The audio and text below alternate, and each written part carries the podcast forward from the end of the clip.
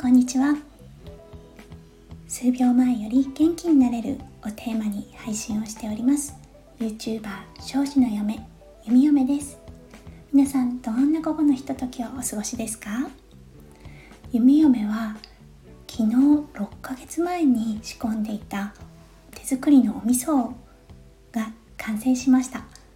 食べてみたらすごく美味しくてオーストラリアでもこんなに美味しいお味噌が食べれるんだと感激しました。朝からとっても気分がいい一日となっております。それでは今日のテーマですがシリーズ「弓嫁が見たエージェントに属さない個人 YouTuber に向いている人」実務編ポイントその5をお話ししていきたいと思います。今日で実務編は最後となります。皆様是非お時間があれば最後までお付き合いくださいませ。それでは始めさせていただきます。ポイントその後マルチタスク得意ですか？です。このマルチタスクとてもチャンネル経営をしていく上で必要となってきます。例えば週に2本動画を上げるペースだったとして1本目を撮影編集サムネ作り。それと同時進行で2本目の撮影。編集サムネ作りという2つの作業を同時進行で行わなければいけないという状況がずっと続いていくんですよね。その時にあなたの頭の中で「ああどうしよう。あれもしなきゃいけない。これもしなきゃいけない。ああでも今日はこれもあれもしなきゃいけなくってああどうしようどうしよう時間がない」ってなってませんか？うん。私もそうなのですごく気持ちがよくわかるんですよね。今日はそれをどういうふうに変化させて日常作業でこなしていかなければいけない業務を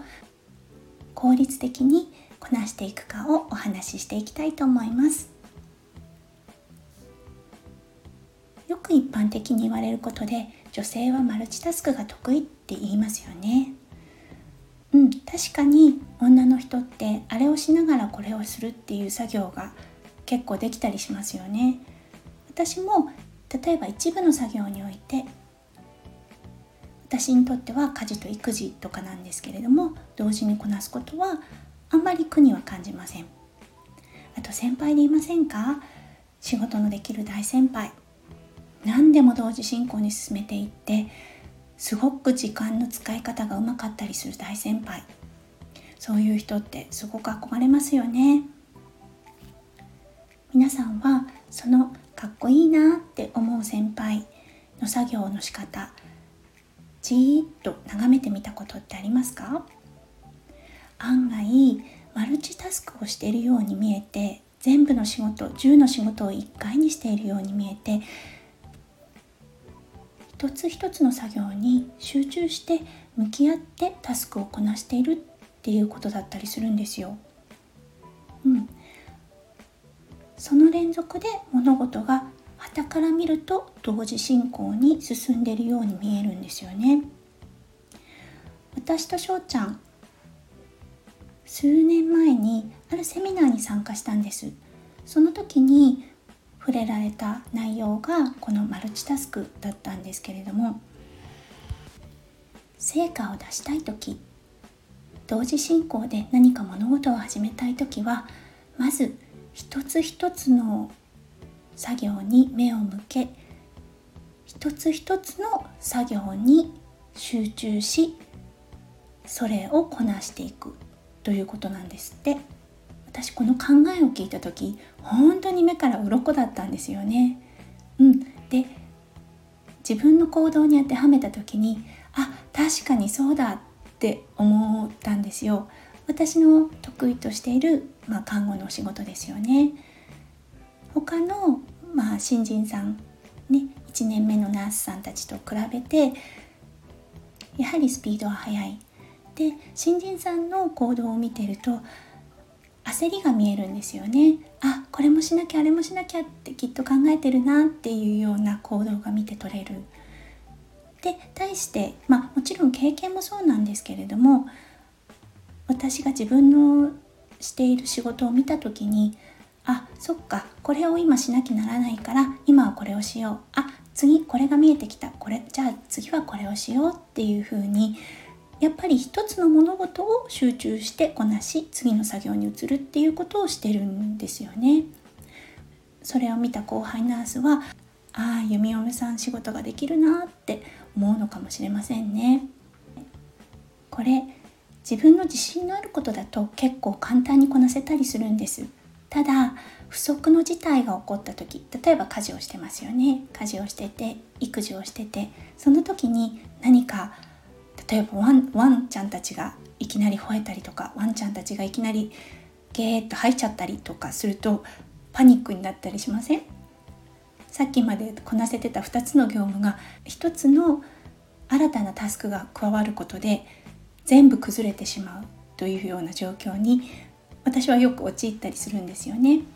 うん、で私たち夫婦お互いにそれを見て取れた時に呪文のようにワンバイワンっていう風に伝えるようにしています。これって日本語だと一つ一つの作業を丁寧にっていうような意味合いがあってこの呪文を聞くことによって私あって自分に戻ることができるんですよね。あ今私3つのことを同時にしようと思ってた違う違う一つ一つの作業を集中して丁寧にやっていこうっていうふうに意識をシフトできるんですよね。なのであなたももし何かたくさんのタスクが目の前にあって少し自分でパニクってきたなって思ったら私たちが使っているようなこの呪文ワンバイワンと唱えながら一つのタスクに向き合っていってください。その方が多分一日の終わりに出た成果が全く違ってくると思います。脳の仕組みってとっても面白いなと思います。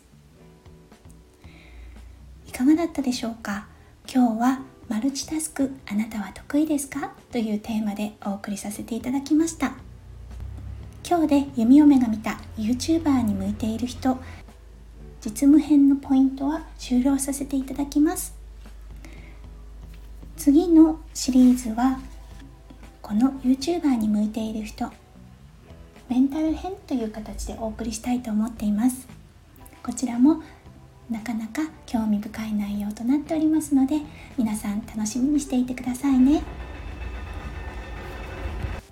皆さん最後まで聞いてくださってありがとうございます。のんびりとした午後のオーストラリアです。皆さんも今日一日が素晴らしい一日となりますように。それではまた明日お会いしましょう。